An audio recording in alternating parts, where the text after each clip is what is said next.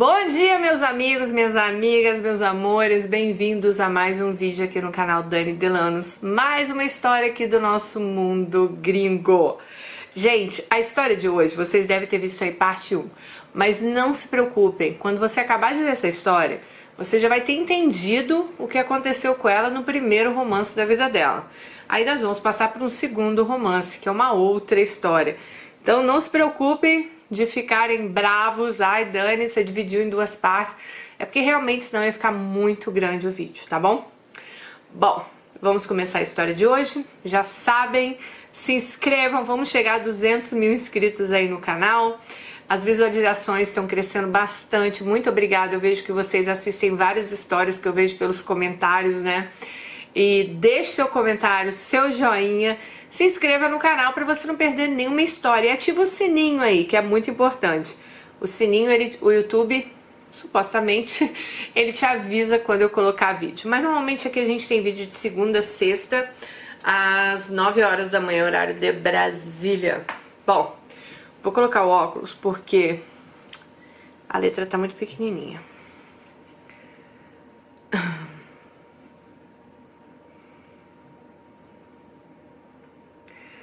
Dani, eu ainda me lembro da primeira história que eu ouvi.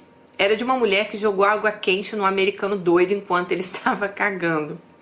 Eu estava criando coragem para escrever minha história, porque ela é grande e tem de tudo. Bom, vamos lá a história e os nomes já estão trocados. Hoje eu tenho 37 anos, sou de uma capital do Nordeste. Vou começar falando brevemente sobre minha infância, que comparado com as histórias que eu já ouvi, acho que foi até bem saudável. Meu pai era mestre de obras, muito controlado financeiramente. Minha mãe, dona de casa. Vivíamos modestamente, mas nunca nos faltou nada. Tínhamos uma boa casa, carro próprio, graças à inteligência financeira do meu pai. Hoje eu penso que se eu tivesse metade da inteligência do meu pai, eu teria já uns dois apartamentos. Eles eram evangélicos de uma igreja tradicional e antiga e sempre frequentamos esta igreja. Meus pais, desde cedo, nos ensinaram bons valores e, acima de tudo, estudar para crescer na vida. Porque nesse país, se você é pobre, o único jeito é você crescer. Essa era um mantra repetido quase todos os dias na minha casa. Meu irmão era muito preguiçoso, mas eu, desde sempre, amei estudar. Eu sempre fui a primeira da classe, sempre amei ler. Até hoje é o meu hobby favorito. Acho que eu já li mais de 700 livros. Mas apesar das boas notas, eu adorava bagunçar em sala. Fui suspensa algumas vezes, mesmo com notas impecáveis. É até irônico, né? Porque hoje eu sou professora. Isso eu vou contar mais pra frente. Eu preciso explicar aqui um aspecto importante da minha vida que durou até a minha idade adulta. Eu sempre tive uma relação com meu pai, mas com a minha mãe era difícil, a gente brigava muito. Minha mãe nunca foi muito abu... minha mãe nunca foi abusiva, mas tínhamos personalidades extremamente diferentes. Enquanto ela foi exemplo de dona de casa perfeita e amorosa, eu era o contrário. O que sempre quis foi o que eu sempre quis foi cair no mundo e desbravá-lo. Eu nunca quis casar, muito menos ter filhos, e sempre gostei muito de estar só eu odiava ter que dar satisfação. Eu amava e amo até hoje a minha liberdade. Veja, tem uma diferença grande entre solitude e solidão. E para mim, eu sempre me bastei. Eu faço muitas coisas sozinhas. Eu vou a restaurante, a show, a cinema e eu fico ótima só. Às vezes eu ouço relato de algumas Alices que suportam os maiores Chernobóis só para não ficar sozinha. Eu entendo isso. Eu amo a minha companhia, antes só do que mal acompanhada. Minha personalidade forte, sou ariana com ascendente escorpião. Chocava diretamente com a minha mãe. Ela queria a fina força que eu fosse uma princesa da Disney, quando eu sempre estive mais para rainha má. Ela queria que eu fosse uma mocinha meiga e doce. Não podia ser mais o oposto disso. Fisicamente não tenho nada de delicada. Eu tenho 1,75m. Eu sei que no sudeste, no sul, eu passaria até despercebida. Mas aqui no nordeste só tem homem baixinho. Eu me destacava, mas não de uma boa forma. Minha mãe reclamava para a vida por eu ter nascido assim, e mesmo sem querer, ela me machucou e me fez ter muita vergonha do meu corpo, o que acabou contribuindo muito para minha autoestima baixa, que eu só perdi na idade adulta. Por conta disso, o que sempre tive de decidida em todos os setores da minha vida, minha vida amorosa foi um desastre inexistente até os 22 anos. Mães, não façam isso com suas filhas. Nós mulheres sofremos pressão estética desde novinhas. Digam a elas que elas são lindas do jeito que elas são. Vocês não têm noção de como é inestimável para a construção do amor próprio delas. Fiz meu ensino médio na Escola Técnica Federal, mas desde os 13 anos eu já sabia que eu queria fazer faculdade de uma disciplina dentro da área de ciências. E assim foi.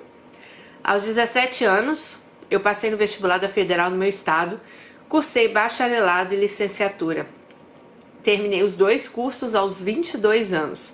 Eu fiquei em êxtase, pois duas semanas depois que colei grau na licenciatura, eu consegui passar no mestrado com bolsa, que terminei com 24 anos. Mas foi a partir do fim da graduação e durante o mestrado que eu conheci o lado amoroso da vida.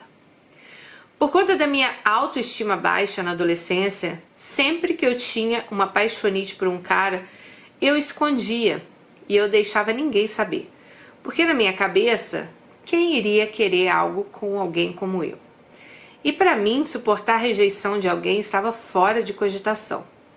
Por conta disso, tranquei meu coração a sete chaves com medo de uma desilusão ou humilhação. Quando eu estava no meio do curso, eu entrei para o estágio voluntário num dos laboratórios da cidade. E acabei fazendo amizade com uma menina, que foi minha grande amiga durante alguns anos. Vou chamá-la de Karina. Ela me ajudou a ter postura, a me vestir melhor, a destravar na presença dos boys, a fletar nas festas. E me ensinou também a tomar umas cervejinhas socialmente. E fomos de festa em festa até que finalmente eu dei meu primeiro beijo. Aleluia, amém. E foi ótimo, fiquei com o boyzinho a noite toda. E mais duas vezes depois, e ele beijava bem pra caramba. Bom, depois dessa estreia, eu desembestei feito bode preso que é solto no pasto. A gente saía todo final de semana. Saímos do laboratório, ela passou no mestrado junto comigo, ela disse. Íamos direto para os bares da praia. Eu ficava com alguém diferente todo final de semana. Era muito bom dar uns beijinhos e uns amassos sem compromisso. Eu estava amando essa minha vida. Eu tinha a bolsa do mestrado que me ajudava nas despesas e o resto era para balada. Bom, ela já estava trabalhando, né? Então ela disse: eu conseguia comprar umas roupas do meu gosto. Comecei a comprar umas roupinhas mais piriguetes para dançar o forró pé de serra nos barzinhos da praia. E esses barzinhos, eles eram muito frequentados por turistas, já que ela mora no Nordeste, né, gente? Quem mora nas capitais do Nordeste sabe do que eu estou falando. E eu chamava atenção bastante, principalmente dos gringos, por eu ser morena, daquelas bem queimadas de praia. Essas roupas eram bem diferentes daquelas roupas sem formas que os crentes são obrigados a usar. E olha que a igreja que a gente frequenta nem obrigava saia e cabelão. Nossa, hoje eu olho para trás e vejo como eu fui feliz durante o mestrado. Eu tinha um grupo de amigos que conheci, começamos a frequentar a casa da mais velha do grupo. Era uma viúva de 35 anos. Nesse grupo tinha um amigo meu que eu ficava com ele de vez em quando, sempre que não tínhamos melhor opção. E esse arranjo era ótimo para nós dois. Ele era mais baixo que eu, mas a gente sempre acabava se pegando no sofá um sarro pesado. O bicho, o bichinho era baixinho, mas era uma fera. Então minha vida ficou assim: saía na sexta com a galera do mestrado, no sábado com esse pessoal. Para mim estava tudo maravilhoso, porque mesmo ficando com vários caras quase todos os finais de semana, eu não queria também me prender a ninguém. Eu gostava da farra, da galinhagem, me julguem. Dei uns perdidos nos caras que insistiam em coisas mais sérias. Me dava horror de pensar em levar alguém para minha casa e apresentar meus pais. Só de pensar em namorinho de casa de mão dada com a vigilância dos meus pais, que já estariam ali pensando no meu noivado e casamento, eu tinha até ataque de pânico. Eu aproveitava mesmo quando tinha congresso, passava uns dias longe da vigilância da minha mãe e passava o rodo geral. Principalmente se a cidade fosse turística e tivesse gringo. E sempre tive uma queda gigante por loiro de olhos azuis. Eu era tão discreta que meu irmão uma vez perguntou se eu era sapatão junto com a Karina, porque ele nunca me viu com ninguém. Eu quase mijei de rir e tive que mostrar meu celular com meus contatinhos para ele se convencer. Uma coisa importante de frisar, que apesar desse rolê que eu passei durante o mestrado, eu ainda era virgem. Entendam, isso não é para ter orgulho ou para me fazer de santa. Se eu soubesse o que me esperava, eu tinha dado a força para alguém, ela disse. Era só o resquício de respeito por meus pais e da minha educação dentro da igreja. Com a cabeça da época, eu pensava que tendo o selo, né, a virgindade, eu estava garantida. Enfim, hipocrisia total. Enquanto minha vida estava correndo solta nesse aspecto, em casa as coisas estavam ficando insuportáveis. Por conta do mestrado, eu passava o dia na universidade, na maioria das vezes esticava para um happy hour. Claro que quando eu chegava em casa, eu lavava uma louça, né? Fim de semana eu fazia faxina.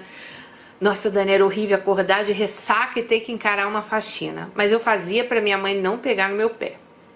Lá em casa, desde cedo, meus pais nos ensinaram que nada vem de graça e que todo mundo tem que contribuir, tanto na organização e na manutenção da casa, quanto financeiramente, se tiver trabalho. Acho que essa filosofia é muitíssimo saudável eu aplico com minha filha. E as filosofias a gente aplica lá em casa também. Meu ex-marido, fim de semana, põe todo mundo para dar faxina lá. Mas o problema da minha mãe era o mesmo, minha vida louca o problema da mãe dela era mesmo a vida louca dela, né? Ela sabia que eu saía pra farra, sabia que eu estava bebendo.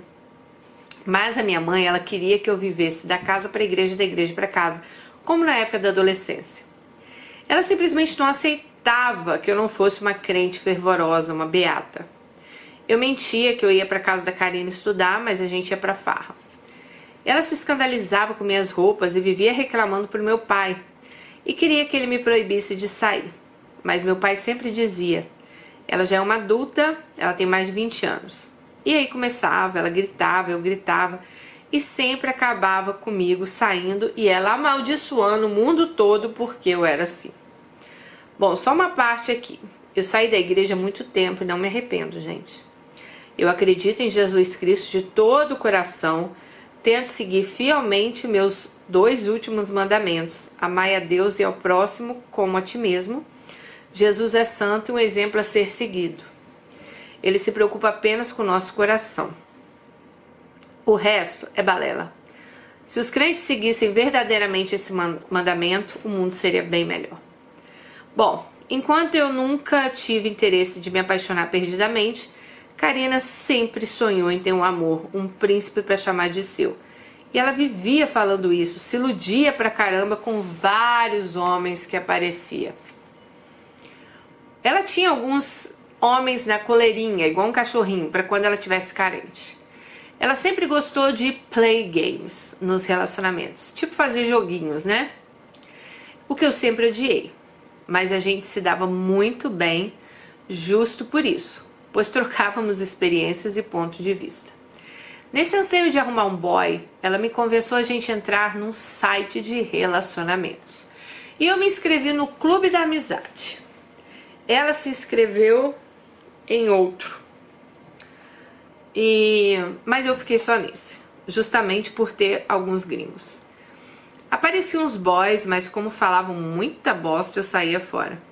Me inscrevi porque começou a bater a vontade de conhecer coisas novas, alguém que eu pudesse ter uma boa conversa, alguém culto, inteligente.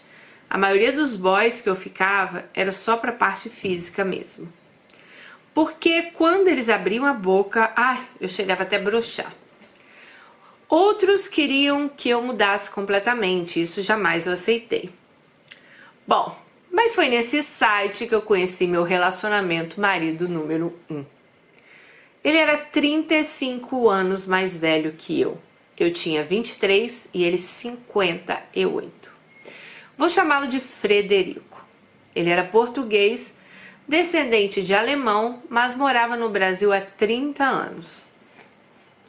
Frederico me adicionou e imediatamente me chamou para conversar. Era 2007, época do MSN e do Orkut. Dani, quando conversamos a primeira vez, passamos quatro horas nos falando.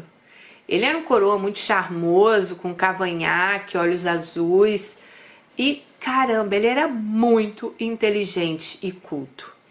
Ele sabia tudo sobre livros, viagens, música, economia, história. E eu estava encantada.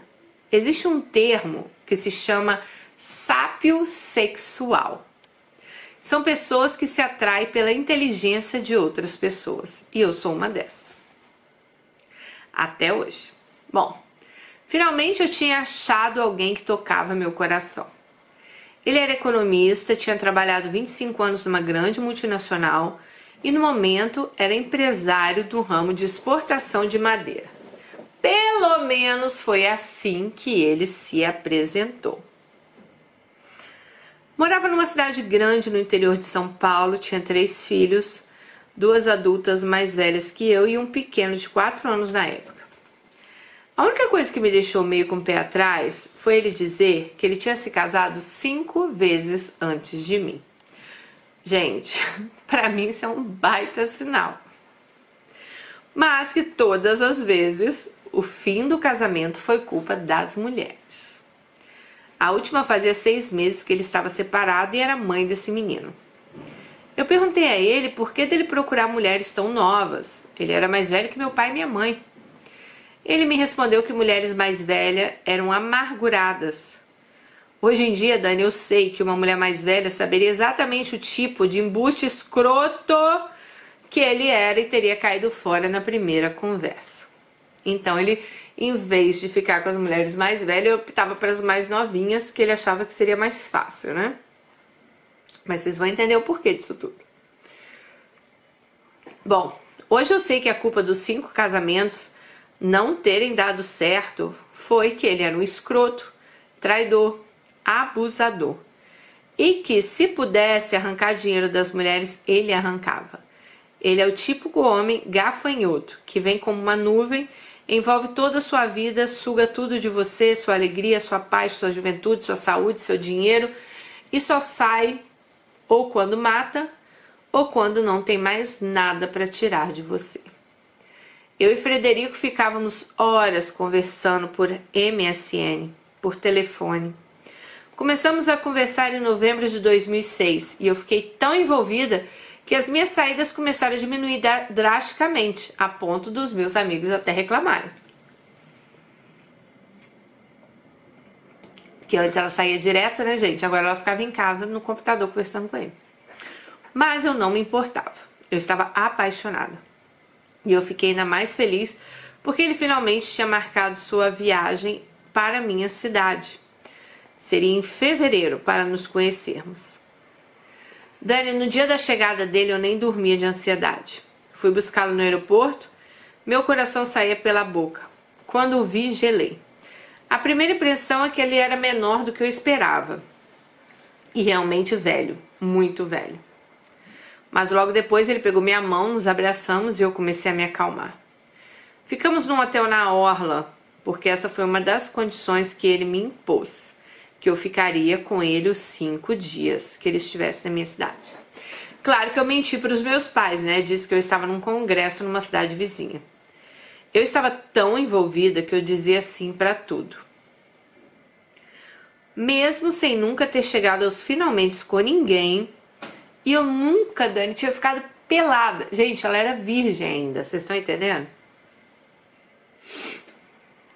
Bom, ficamos um pouco no bar do hotel, tomamos uma cervejinha para relaxar, subimos pro quarto para as coisas começarem a rolar.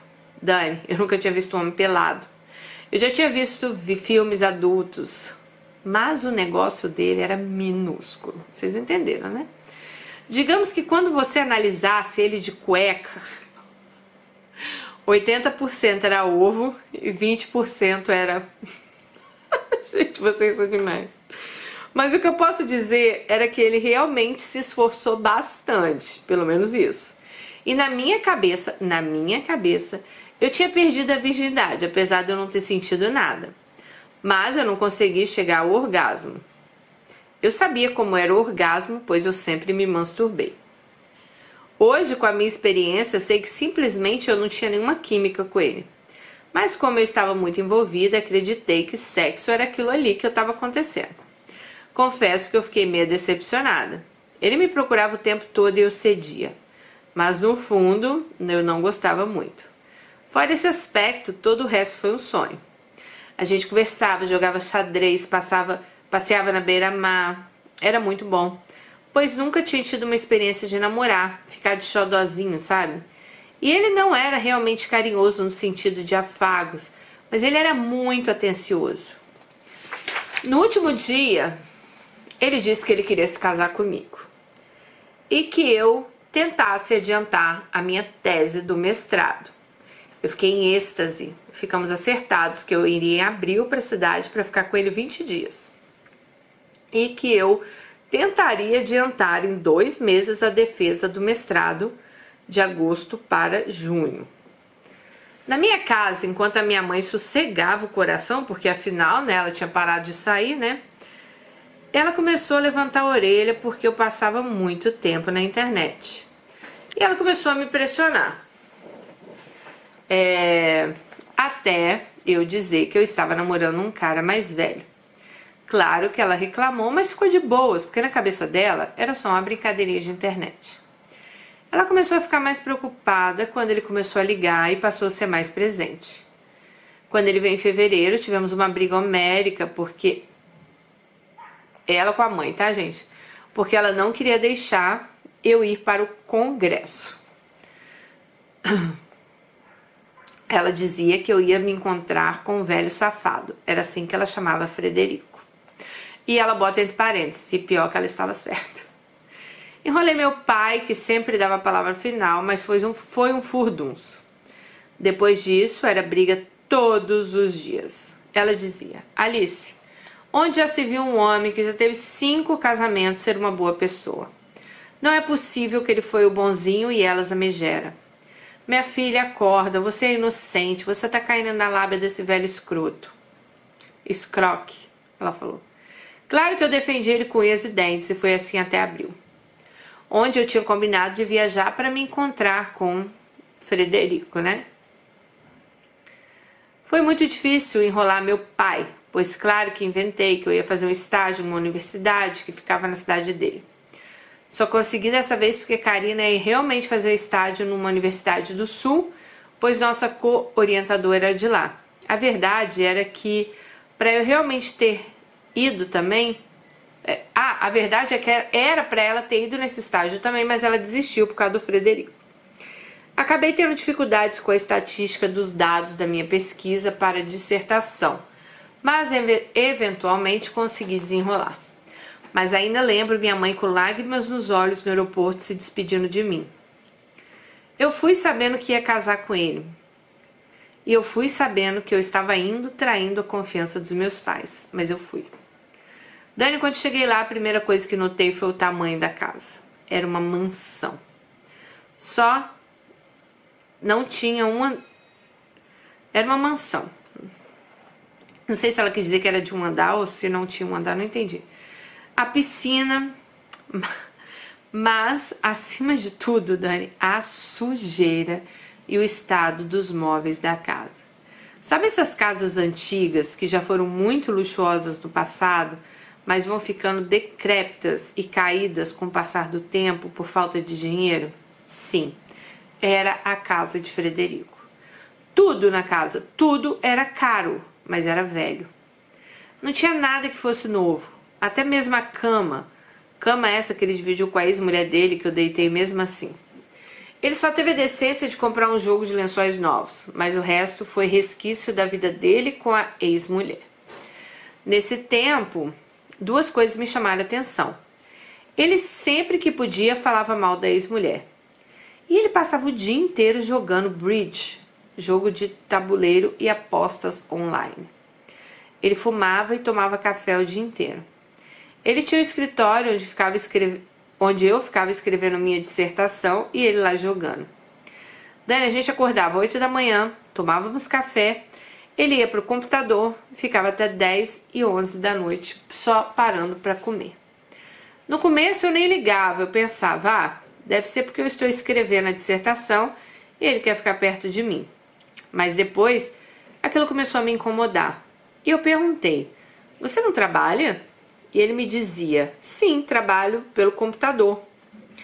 É, e os carregamentos de madeira da vez estão no meio do caminho. Relevei tudo, né? Mas mesmo assim, quando eu desviava a vista do meu PC para o dele, estava lá o jogo com na tela, né, o jogo aberto. Fora isso, passeávamos bastante. Ele me deu presentes, como carteira, bolsas, sapatos caríssimos. Me apresentou alguns conhecidos dele. Eu fingia que não notava a cara de todos quando ele me apresentava. Aquela cara de censura, principalmente até que uma conhecida dele, da minha faixa etária, que mais tarde se tornaria uma boa amiga, me perguntou o que eu estava fazendo com um cara tão velho. Ela disse: Menina, se tu fosse uma retirante da seca, eu até entenderia. Mas caramba, você é uma menina jovem, inteligente, está desiludida da vida? Eu comecei a rir e expliquei que eu gostava dele. E ela dizia: Cuidado, cuidado com ele. E na época eu não entendi esse aviso. Bom. Ai, gente, é, olha, tem umas coisas na vida que a gente tem que prestar atenção, né? O cara tá lá o dia inteiro jogando, já não, né, não tá trabalhando. Eu sei que às vezes a gente tá apaixonado igual aqui, devia estar tá apaixonado, tipo que meio que fecha os olhos. Bom, não deve ser nada, também você não tá muito entendida da vida da pessoa, né? Mas é fogo, né? Porque tava ali, ó, todos os sinais desde o primeiro encontro. Não viu porque não porque às vezes não, não é nem que ela não quis ver, é que às vezes para ela era tudo muito novo, né? Então não, não sabia muito o que pensar, né? Bom, enquanto ainda estava lá, ele me mostrou uma cópia autenticada, falsificada, de uma aparente certidão do nosso casamento. Gente, não me perguntem como ele conseguiu essa cópia. Ele só chegou para mim e disse: Olha, eu não posso me casar ainda com você porque eu não estou oficialmente divorciado mas como você só vai conseguir sair da sua casa de boa se, se seus pais souberem que você está casada, eu não quero mais esperar. Mostre essa cópia autenticada para eles e se eles perguntarem, você diz que a original está com meu advogado. Eu que dizia sim para tudo, acabei dizendo sim, mesmo com medo de dar rolo. No dia seguinte, fomos a uma joalheria, ele comprou nossas alianças e mandou gravar nossos nomes dentro. Depois disso, voltei para casa e no dia seguinte da minha chegada, dei a notícia aos meus pais com a aliança no dedo. Dani, hoje, analisando bem a situação, né? Eu vi que eu fiz tudo errado, óbvio. Mas sabe, a gente só domina o filho enquanto ele é adolescente. Depois de adulto, ninguém domina um adulto. Ok, aprendi isso de uma maneira bem difícil.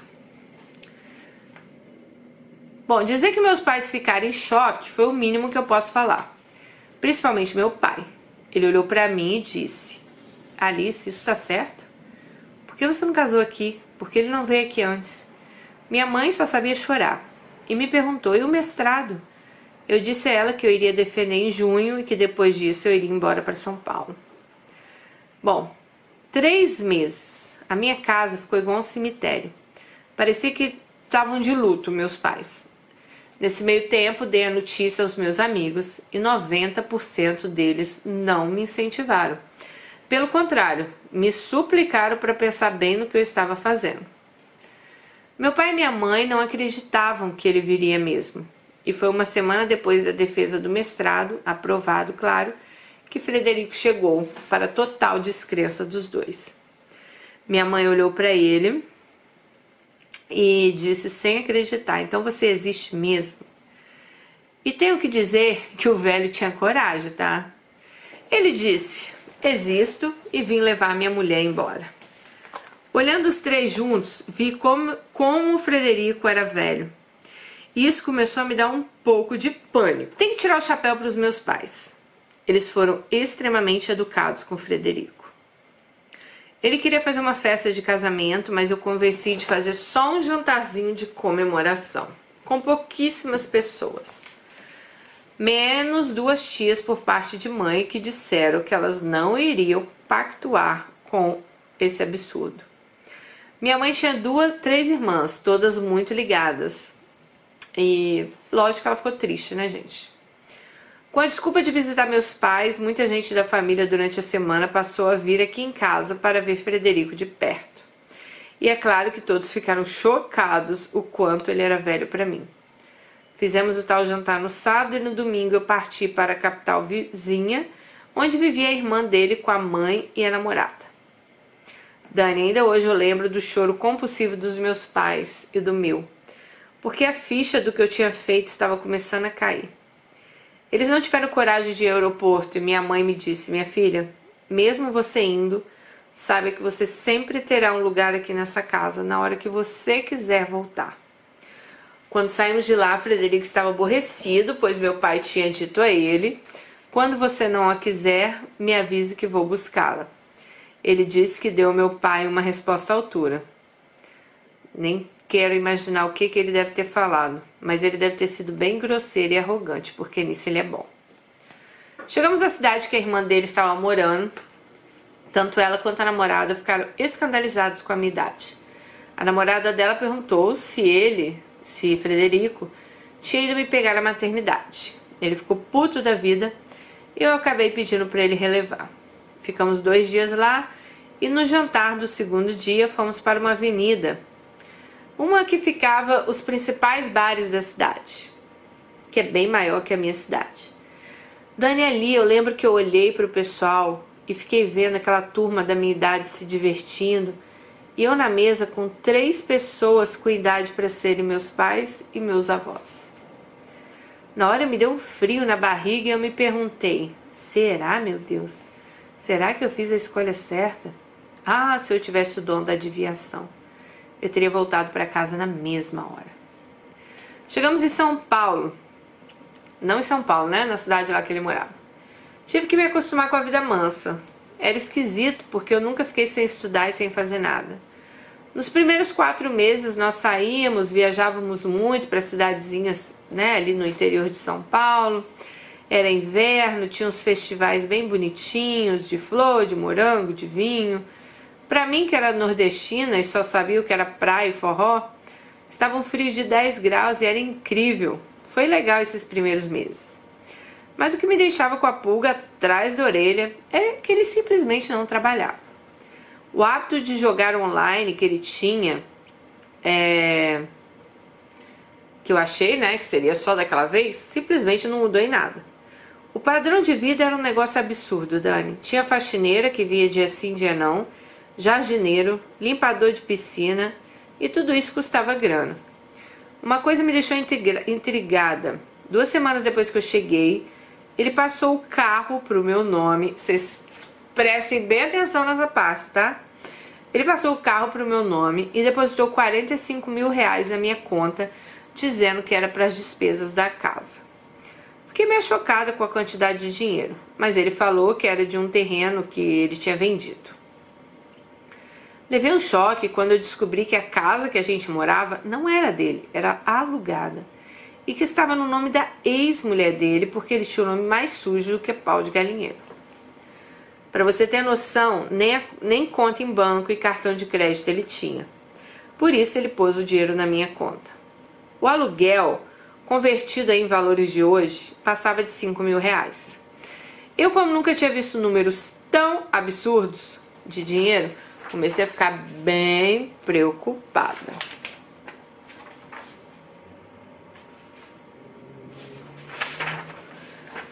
Pois o dinheiro só ia e não entrava. O custo de vida altíssimo que chegava aí uns 5 mil por mês só de despesas, né? Cinco, vamos supor, 5 mil de aluguel da casa, mais uns 5 mil lá de empregado, de comida, de luz, água. Ela começou a ficar, gente, mas peraí, 45 mil, né, gente? Vamos dizer Que não é nada pra você ter um padrão de vida desse aqui, né? Dá o quê? Pra você viver dois meses, sei lá, três meses? Deixa eu limpar o óculos aqui. Ai, gente, é. Ó, que história.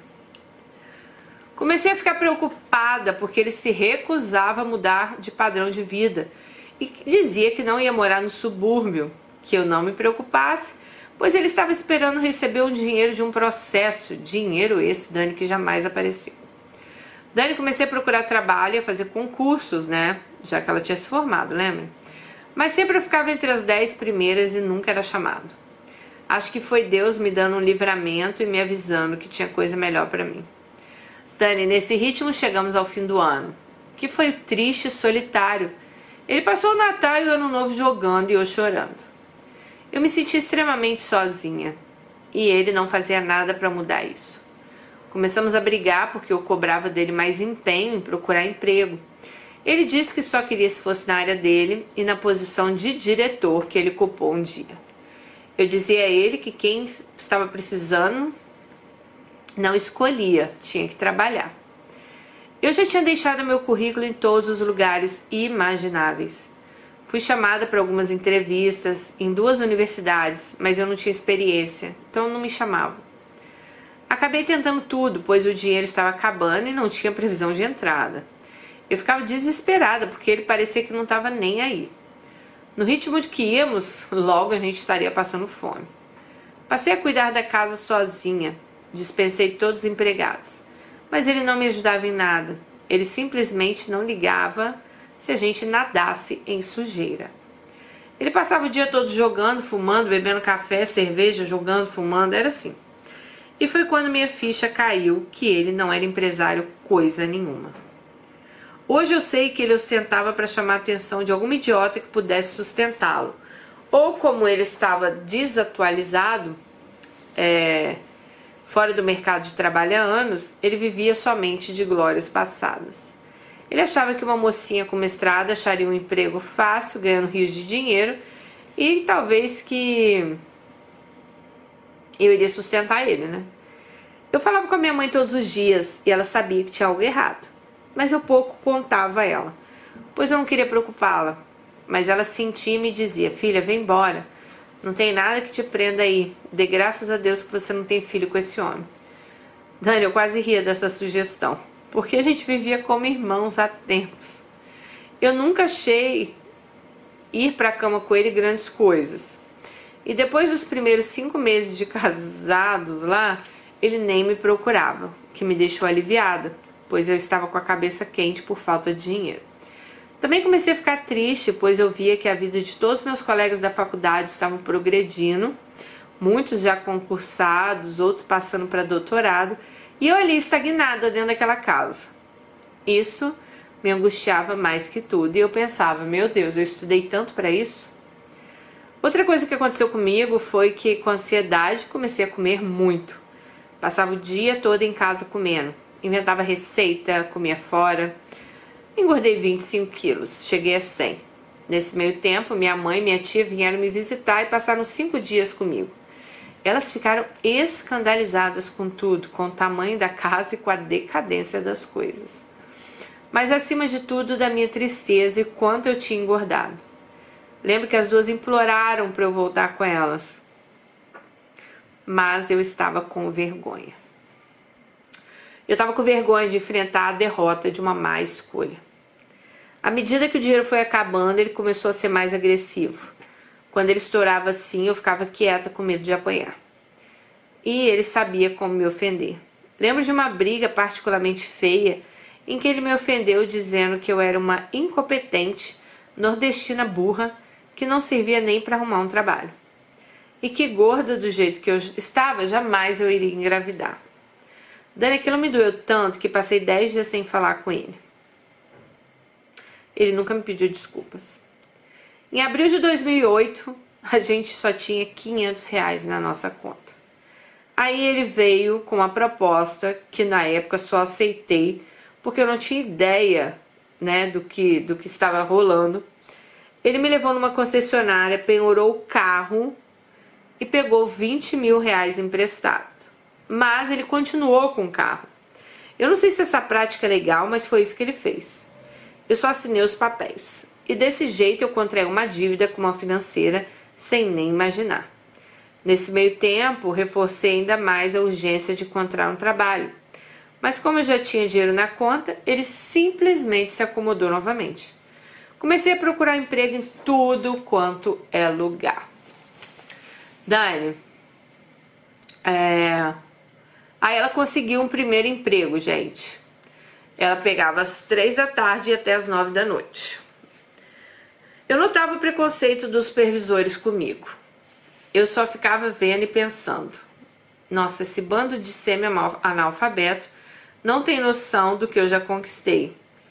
Não tem noção que eu já palestrei para pesquisadores europeus, que eu já recebi prêmios em congressos e me tratam com esse desprezo. Ai, Dani, aquilo me dava um ódio. Aí ela vai falar uma coisa aqui. Ela disse assim: o pessoal do Sul e do Sudeste precisa entender que o tempo que o Nordeste era miserável já se foi. Aqui temos grandes polos industriais e de comércio. Recife, Salvador, Fortaleza são cidades com uma economia foda.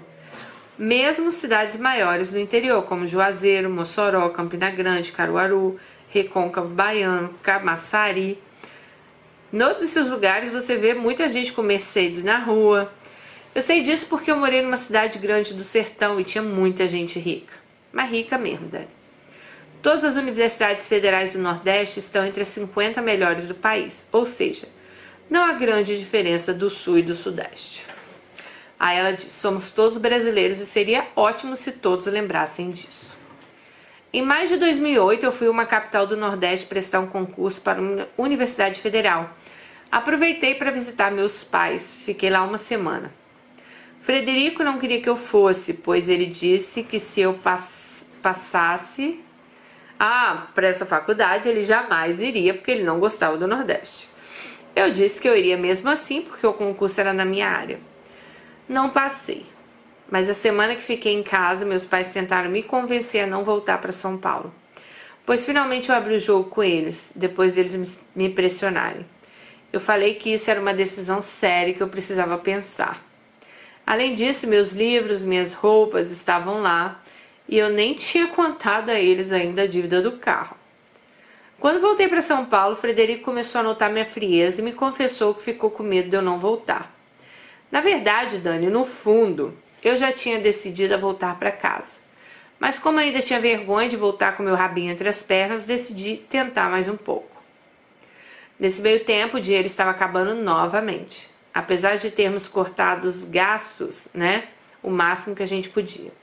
Ele finalmente começou a botar currículo, mas tudo que era abaixo de diretor, ele simplesmente rejeitava. Claro que as dívidas foram batendo na porta. O aluguel já não era pago há três meses.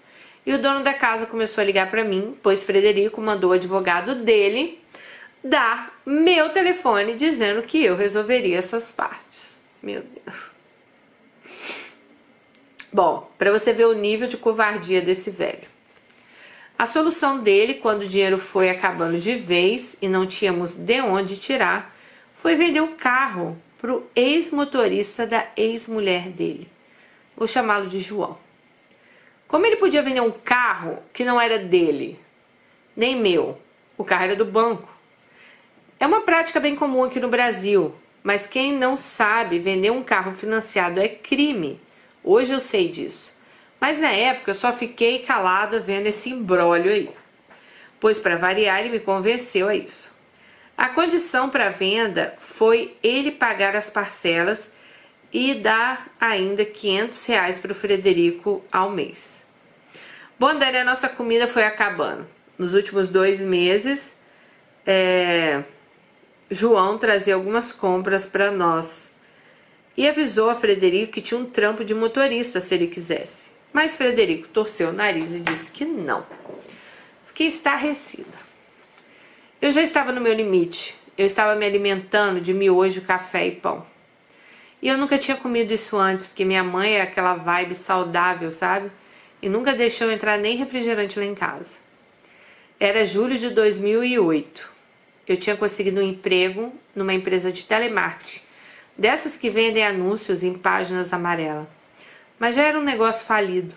Eu passava dias sem conseguir vender nada. E lá só tinha grana de comissão. Eles só davam a passagem. Lembro que eu estava lá quando o Frederico ligou para mim, de um orelhão, pois o nosso celular tinha sido cortado, dizendo que tinham cortado a energia elétrica. Eu fiquei desesperada no telefone. Perguntei a ele o que a gente ia fazer. Ele disse que ia pedir para o João pagar e que ele ia aceitar o emprego de motorista. Fiquei calma.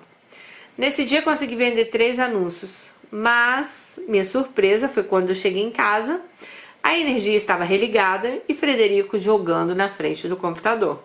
Eu perguntei: Ué, você não foi conversar sobre o seu trabalho? E ele respondeu: Não, pensei bem, motorista é muito pouco para mim.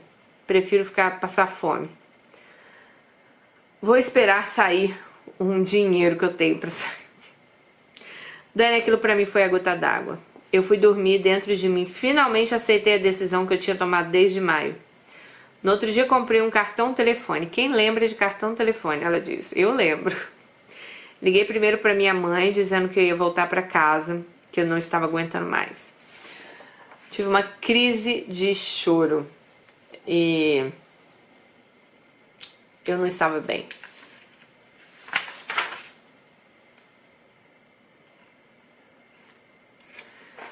Dani, minha mãe chorava de um lado e eu chorava do outro. Depois disso, liguei pro meu pai. Ele me disse que ia mandar o dinheiro da passagem, mas que só tinha condições de mandar grana para passagem de ônibus. Hoje eu sei que ele tinha dinheiro para comprar de avião para mim, mas eu acho que ele queria me dar uma lição. Voltei para o trabalho ainda chorando muito e disse para minha supervisora, que era uma senhorinha, é, que eu iria embora. Ela me disse: Menina, você é muito inteligente, finalmente tomou a decisão certa. Tenho certeza que você vai ter um futuro brilhante na sua terra. E isso não passará de um aprendizado. Nossa, Dani, ela foi profética. Isso era uma quarta-feira e eu combinei de passar lá na sexta para pegar o pagamento pelas vendas que eu tinha feito. Quando cheguei em casa, eu descobri que meu irmão tinha ligado para Federico e avisado que eu estava voltando para casa e que ele não dificultasse nem colocasse empecilho em nada. Ele ficou olhando para mim e disse: Então você vai me abandonar? Você não disse que era na riqueza e na pobreza? Dani, eu fiquei cega de ódio na hora. Mas como eu estava sozinha naquela cidade, não tinha ninguém, eu fiquei com medo desse homem fazer alguma coisa comigo. Engoli o ódio e disse com toda a calma: Frederico, eu tentei manter esse casamento vivo por um ano. Tentei de tudo. Meu pai é mestre de obras mas nunca na minha vida eu passei fome. Todos os dias a gente tinha carne na mesa, coisa que eu não vejo aqui há quase dois meses. Eu não vou passar fome agora. Aqui não há oportunidade para mim. Vou para lá tentar algo. Assim que eu conseguir, você vai, ela disse. Como ele viu que não tinha como argumentar, ele não disse nada. No outro dia, arrumei minhas coisas, mandei um e-mail para minha orientadora perguntando se ela não tinha um estágio para mim no laboratório. A resposta dela me encheu de esperança. Ela, ela disse: Venha-se embora porque precisamos de você aqui. Tem várias é, amostras paradas e eu te pago como prestadora de serviço. Bom, na época era 300 reais o salário, mas isso era um dinheiro que eu não tinha visto há muitos meses, né? Ao contrário de muita gente que já sofreu com orientador, a minha era extremamente humana e até hoje é uma grande amiga. Daniel era especialista no tipo de análise que era fundamental no trabalho de todo mundo do laboratório, mas que todo mundo odiava fazer. Acabei entrando como coautora em mais cinco artigos científicos só pelo trabalho que desenvolvi nessa época. E foi, fei foi, foi perfeito para o meu currículo. Bom, na sexta-feira fui lá no telemarketing e peguei o dinheiro, 160 reais. Pensei, ok, meu pai me mandou 300, né? É, que era o dinheiro quase contado da passagem lá para o Nordeste, que era 280 passagem. Ela disse: vai sobrar 20. E como dá para comer na estrada, né? Ela tinha 160, tinha 180 mais o dinheiro da passagem. Vocês lembram quando ela fez aquele embrólio do carro lá na financeira? A financeira deu um cartão de crédito para ela. E esse cartão ela nunca desbloqueou, tá? Ela disse: Dani, esse cartão estava guardado E eu já tinha brigado com o Frederico porque ele queria desbloquear pra gente usar. Mas eu nunca permiti. O cartão é o nome dela, tá? Qual não foi minha surpresa quando eu cheguei em casa, Frederico me disse: Bom, você faz assim, me dá o dinheiro que seu pai mandou e o dinheiro que você recebeu e compra sua passagem no cartão de crédito. E eu fiquei espantada e disse: Como que é? Ele disse: Sim. Gente, mas o cartão tá em nome dela. Então, tipo assim, ela ia dar o dinheiro dela, ia comprar a passagem no nome dela, que ele não iria pagar, óbvio, né? E querendo que ela desbloqueasse o cartão, que ela, ela não ia desbloquear esse cartão pra ele, né? Aí ela falou assim, eu olhei para ele naquela hora e o que restava das, de venda nos meus olhos caiu. Nossa, eu fiquei com muita vontade de dar uma resposta a ele, mas eu tava com medo, porque eu tava sozinha lá. Bom, é...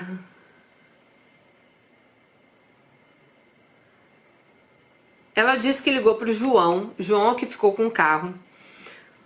Ela disse assim: Olha, João, como você está com o carro e esse carro está no meu nome, é sua responsabilidade cuidar e pagá-lo. E assim que tiver tudo ok, quero transferir o carro para o seu nome. Ele me disse para não me preocupar que estava tudo bem. Claro que eu me ferrei nisso mais para frente, né, gente?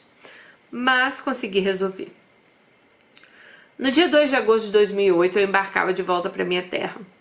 Lembro que eu peguei um ônibus da cidade que eu morava, lá em São Paulo, direto para o Nordeste.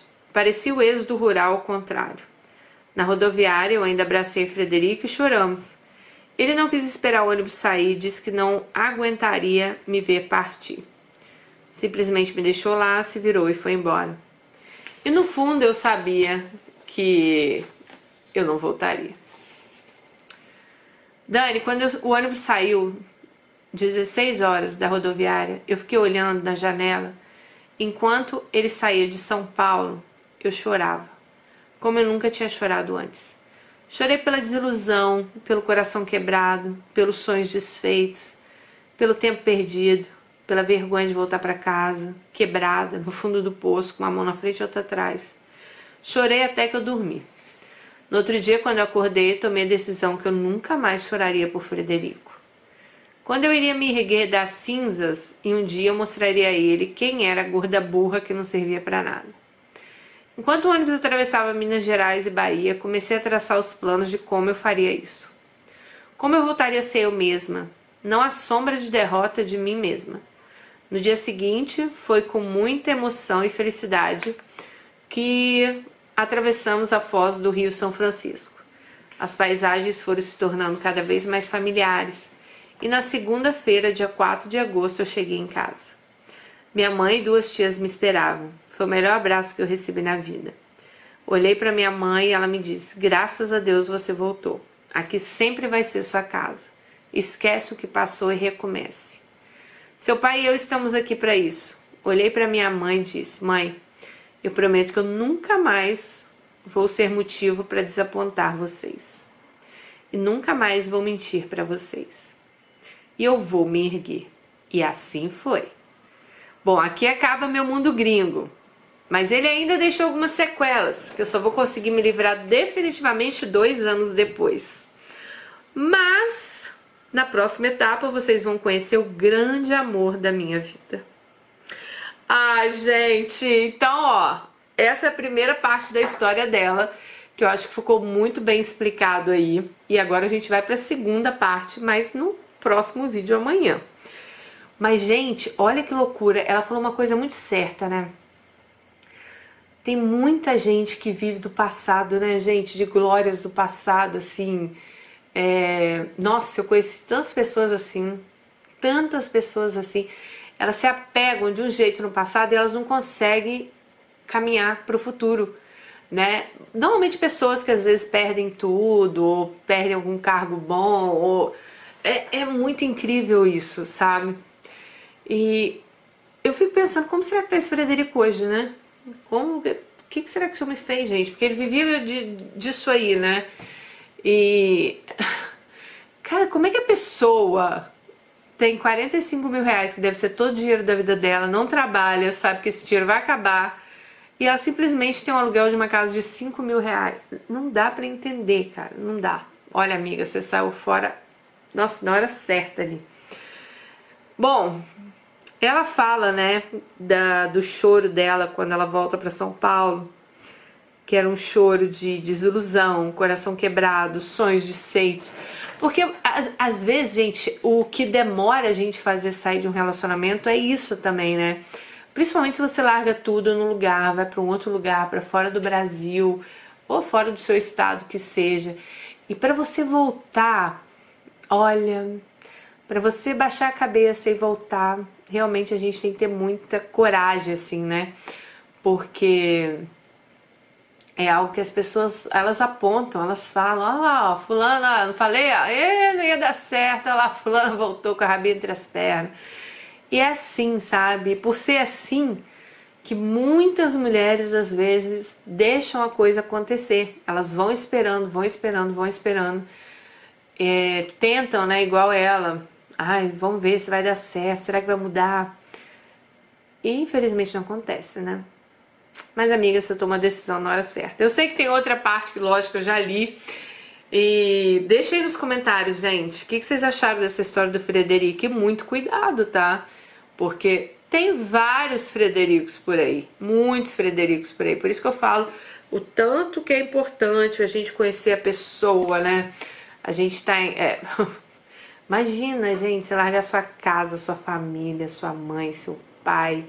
Querendo ou não, graças a Deus ela não largou assim a faculdade, porque ela já tinha se formado. Mas para ir. Nossa! Por isso que eu falo, gente, tem que tomar muito cuidado com os sinais, assim. A gente tem que reparar muito nos sinais, desde a, da, da primeira, sabe? Da primeira. Chegou lá, de primeira já repara. para não entrar numa desparrela dessa. Mas vamos lá para a segunda parte da história de Alice, que eu já estou assim, ó, louca para contar para vocês. Um beijo, espero que vocês tenham gostado dessa história. Fiquem com Deus, deixe seu comentário e até o próximo vídeo. Tchau!